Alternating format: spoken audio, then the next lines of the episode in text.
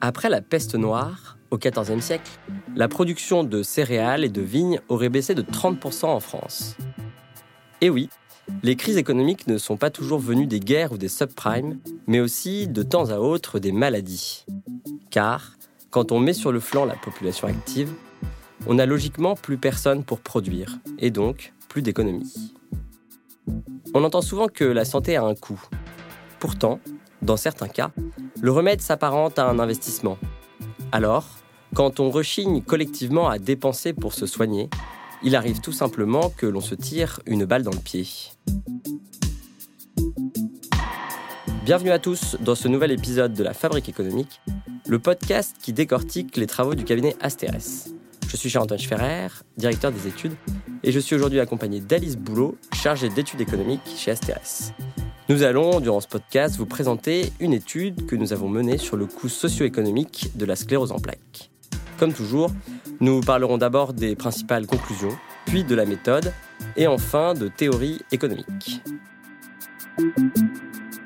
De cette étude, on dégage deux conclusions principales. La première, c'est que la sclérose en plaques coûte 3 milliards d'euros par an à la société.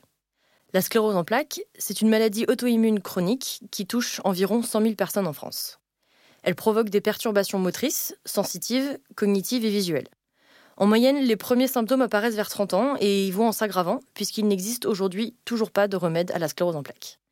Et aussi étonnant que ça puisse paraître, avant la nôtre, aucune étude n'avait réussi à mesurer le coût total de la sclérose en plaques d'un point de vue sociétal, c'est-à-dire pour tous les acteurs.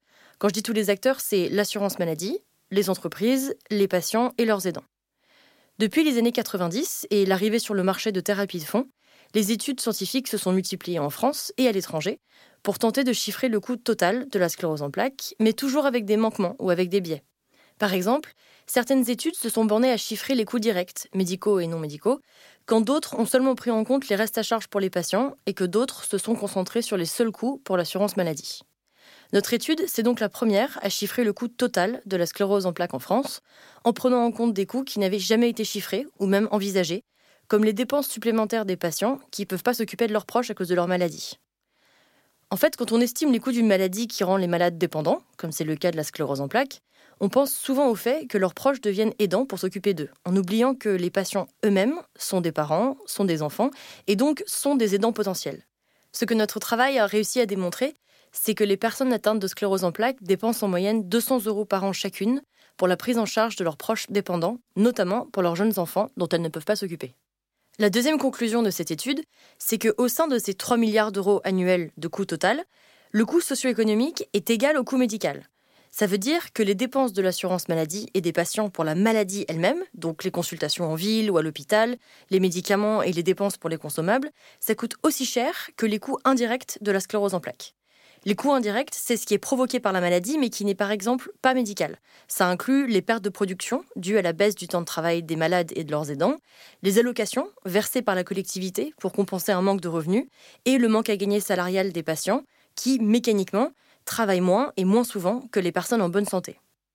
Le fait que le coût indirect soit aussi élevé que le coût médical, ça montre que la sclérose en plaques, au-delà d'être une maladie grave, bouleverse profondément le mode de vie des malades et de leurs proches, notamment au niveau professionnel. Chaque année, 2000 personnes atteintes de sclérose en plaques quittent définitivement et prématurément le marché du travail. Au-delà des départs qu'elle provoque, la sclérose en plaques engendre également de nombreux arrêts de travail qui, mis bout à bout, constituent une perte de revenus pour les patients et de production pour les entreprises. Enfin, et même si c'est moins visible parce que c'est moins évident, la sclérose en plaques réduit le temps de travail des aidants, qui doivent ronger sur leur semaine de travail pour s'occuper plusieurs heures par jour de leurs proches atteints de sclérose en plaques. Alors concernant euh, la méthode de cette étude, euh, d'abord il faut savoir que c'est une étude qui a été menée pour le compte du laboratoire Novartis.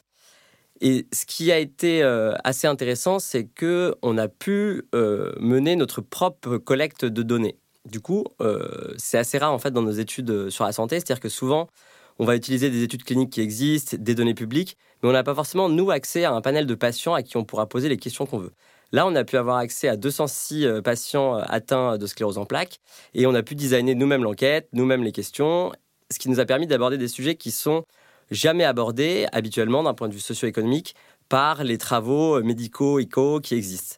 La plupart du temps, les travaux existants vont s'intéresser aux sorties du marché du travail, éventuellement à la baisse du temps de travail, mais rarement plus.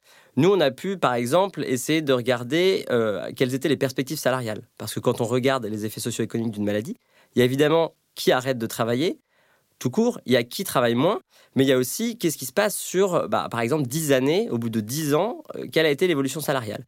Ça, comme on a designé nous-mêmes l'enquête, on a pu, par exemple, demander aux gens leur salaire euh, au moment de la, de la déclaration de la maladie, leur salaire aujourd'hui, et on comparait aux évolutions salariales moyennes pour une personne, euh, une personne comparable.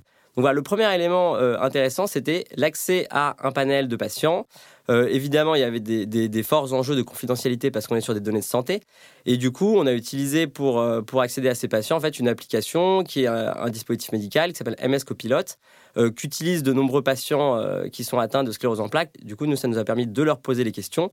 Et ensuite, il y a une entreprise spécialisée là-dedans qui s'est occupée bah, de gérer les données, d'assurer leur confidentialité, etc. Le deuxième élément de méthode qui est intéressant et spécifique à cette étude, c'est qu'avant d'être publié sous la forme d'une étude Asterès classique, on l'a publié sous la forme de papier de recherche. Donc, euh, on s'est associé pour ça avec d'autres acteurs, euh, notamment avec un, professeur du CHU de Montpellier, avec euh, certaines équipes de chez Novartis, avec une économiste de la santé, et puis avec des chercheurs, on va dire, en données de santé. Euh, c'était nous qui menions le, projet, mais on avait toute cette équipe. Euh, du coup, c'est un travail qui est évidemment différent, qui est beaucoup plus collégial, qui fait que nous, on a énormément d'allers-retours. Et, c'est notamment les discussions avec euh, les spécialistes santé du secteur qui sont pour nous assez stimulantes, qui permettent d'aller poser les bonnes questions, etc. etc.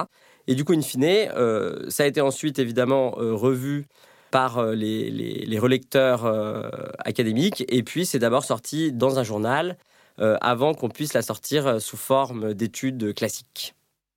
Pour cette étude, on a développé une nouvelle méthode d'estimation des pertes de production en cas de sortie du marché du travail.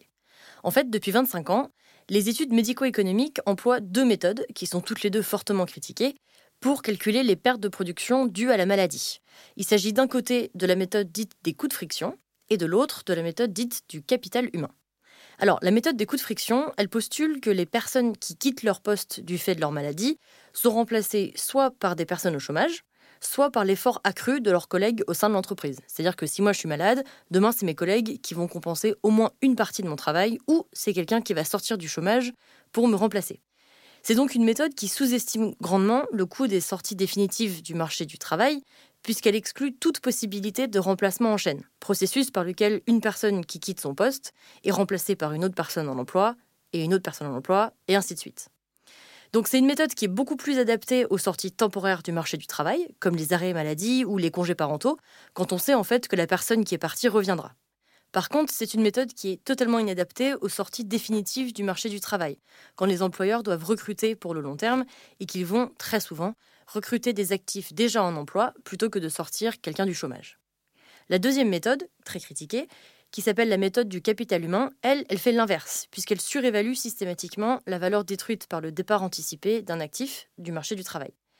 C'est une méthode qui nous était pas parue utile parce qu'elle postule qu'une personne qui quitte son poste ne sera jamais remplacée avant son départ à la retraite.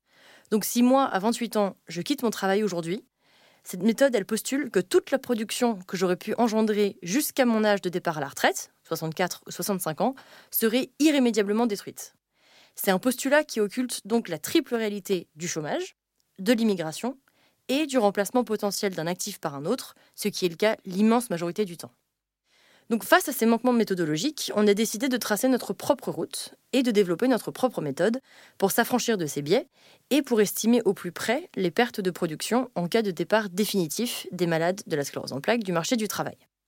On a appelé notre méthode celle des coûts de friction cumulés parce qu'elle prend en compte le taux de chômage actuel, la probabilité réelle qu'une personne au chômage soit embauchée pour remplacer un malade de la sclérose en plaques, et elle prend en compte le manque à gagner pour les entreprises pendant la période de friction, c'est-à-dire en attendant que le nouveau salarié entre en fonction. Comme toute méthode d'estimation, la nôtre présente des limites méthodologiques, évidemment, notamment le postulat selon lequel absolument tout le monde est remplaçable. Ça, ça pose un problème parce que ça veut dire que tous les actifs avec les compétences les plus rares, comme les grands patrons, les grands scientifiques ou les entrepreneurs légendaires, sont amenés à être remplacés par n'importe qui.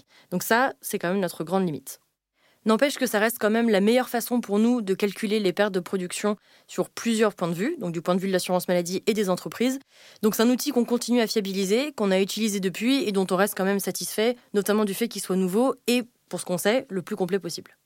En effet, d'un point de vue euh, théorique, le sujet principal et central de ce travail, c'est la question de comment peut-on chiffrer des sorties définitives du marché du travail. L'idée, c'est de réussir à évaluer quand quelqu'un arrête de travailler pendant 30 ans, combien perd la société. La méthode du capital humain dont on vient de parler, elle considère donc que si quelqu'un arrête de travailler pendant 30 ans, toute sa production est perdue ça pose énormément de limites, euh, les limites dont parlait Alice, mais ce qui est aussi intéressant, c'est de se demander pourquoi est-ce que c'est cette méthode qui avait été euh, fondée par des économistes et qui est la plus utilisée euh, aujourd'hui. En fait, quand on essaye d'évaluer les pertes liées à la sortie du marché du travail, ce qui est difficile, c'est qu'il n'y a pas d'expérience naturelle, il n'y a pas de données, disons, qui existent en, vie réelle pour le calculer. Il n'y a pas eu un cas où 150 personnes dans tel village sont tout d'un coup sorties du marché du travail et puis on avait pu analyser 20 ans plus tard quels avaient été les effets. Donc dans ces, dans ces situations-là, quand les économistes n'ont pas à disposition d'expériences naturelles, ils vont avoir une approche plus théorique. Du coup, ils vont essayer de réfléchir aux mécanismes, identifier ces mécanismes et après mettre un chiffre en face. Et en fait, c'est des cas où du coup, les représentations et les théories qui sont peut-être sous-jacentes ou non assumées ont beaucoup plus de poids. Et là, ce qui est très intéressant en fait, quand on regarde euh, les sous-jacents de cette méthode du capital humain, c'est qu'en fait, ça considère que la valeur est créée par le travail, qu'elle n'est pas créée par autre chose. Il y a un énorme débat euh, parmi les économistes ou plus largement même parmi euh, les intellectuels sur ce qui fonde la valeur euh, dans une économie, que ce soit une économie contemporaine ou par le passé. Et en fait, là, on considère en permanence que c'est le travail qui va fonder la valeur. C'est pour ça qu'on considère que si quelqu'un arrête de travailler pendant 30 ans, tout ce qu'il aurait produit est perdu pour la société alors qu'il y a évidemment d'autres écoles, c'est-à-dire que vous avez eu toute une période où, par exemple, on considérait que ce qui créait la valeur, c'était pas le travail, c'était l'environnement. On considérait que voilà, vous plantez euh, un grain de blé, il y a un épi qui sort, et ben là vous avez de la création de valeur. Et ben typiquement dans ce cas-là, ce qui a créé la valeur, c'est la nature ou c'est le travail de la personne qui a planté euh, le grain. Vous avez d'autres écoles qui considèrent que ce qui crée la valeur, c'est la rencontre entre l'offre et la demande. Enfin, en fait, il y a énormément de possibilités d'explication des causes de la valeur. Et là, dans ce sujet très précis, en fait, on est juste sur une seule école qui a globalement, en fait, euh, on va dire, infusé euh, les, mentalités. Et à la fin, on se retrouve avec l'OMS qui dit, euh, eh bien, si vous voulez évaluer la valeur perdue pour la société parce que quelqu'un n'a pas travaillé pendant un an, il faut le chiffrer à 10 000 dollars en moyenne dans une économie développée. Donc c'est toute cette généalogie qui est intéressante. Si on essaye d'en identifier les principales étapes, en fait, le débat existait euh, notamment euh, au Moyen Âge. Euh, en fait, au Moyen Âge, il y avait des moines, les scolastiques, qui réfléchissaient à, disons, ils devaient confesser les marchands, et donc ils réfléchissaient au, fondement des prix, au fondement de la valeur, à qu'est-ce qu'un juste prix, etc. Et en fait, on voit déjà très bien à ce moment-là les conflits entre ceux qui disent c'est parce qu'on travaille qu'on crée de la valeur, et du coup, par exemple, euh, bah, si les gens sont rémunérés à peu près au travail qu'ils ont fait, alors c'est juste. Il y en a d'autres qui disent c'est la rencontre entre l'offre et la demande, etc. etc. Ensuite, euh, ça s'est notamment retrouvé chez Smith, et puis après, on va dire que c'est au moment euh, du marxisme que c'est le plus fort, où là vraiment, on va un peu arrêter l'analyse en disant, OK, toute la valeur est issue du travail. Alors ce qui est intéressant du coup, c'est de se demander si on n'avait pas la même représentation, comment est-ce qu'aujourd'hui on pourrait évaluer différemment euh, la valeur qui est créée par exemple par une innovation ou par un soin quand on va du coup guérir euh, quelqu'un? Si on prend une approche assez différente qui serait de dire au fond, c'est pas tant la production, c'est pas tant l'offre qui crée la valeur, mais par exemple c'est la demande, c'est la consommation. On peut imaginer qu'on serait dans une économie où on a beaucoup trop de, facteurs de production disponibles et en fait ce qu'il faut c'est que les gens consomment plus. Dans ces cas-là, si la valeur vient de la consommation, les personnes qu'il faudrait soigner en priorité d'un point de vue économique, ça ne serait pas forcément les personnes en âge de travailler, ça serait les personnes qui consomment le plus. Avec cette approche, vous pouvez très bien dire ah bah quelqu'un qui a 85 ans euh, et qui est dans un EHPAD, il consomme énormément, il faut absolument le soigner et c'est celui-là qu'on va valoriser économiquement euh, de façon la plus élevée, bien plus que quelqu'un euh, qui a 35 ans et qui va encore travailler pendant 40 ans.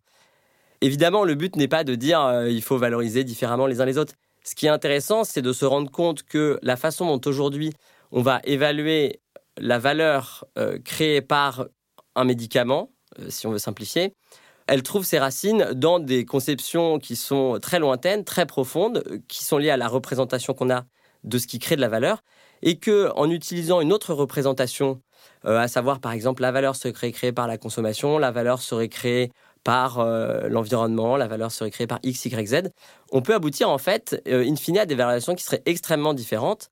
Et c'est vrai que nous, par exemple, ça, ça nous intéresse de nous dire, tiens, si on utilisait plutôt une approche par la consommation, qu'est-ce que ça donnerait? Et c'est quelque chose voilà, qu'on compte essayer de, chiffrer dans les mois à venir chez Asteres.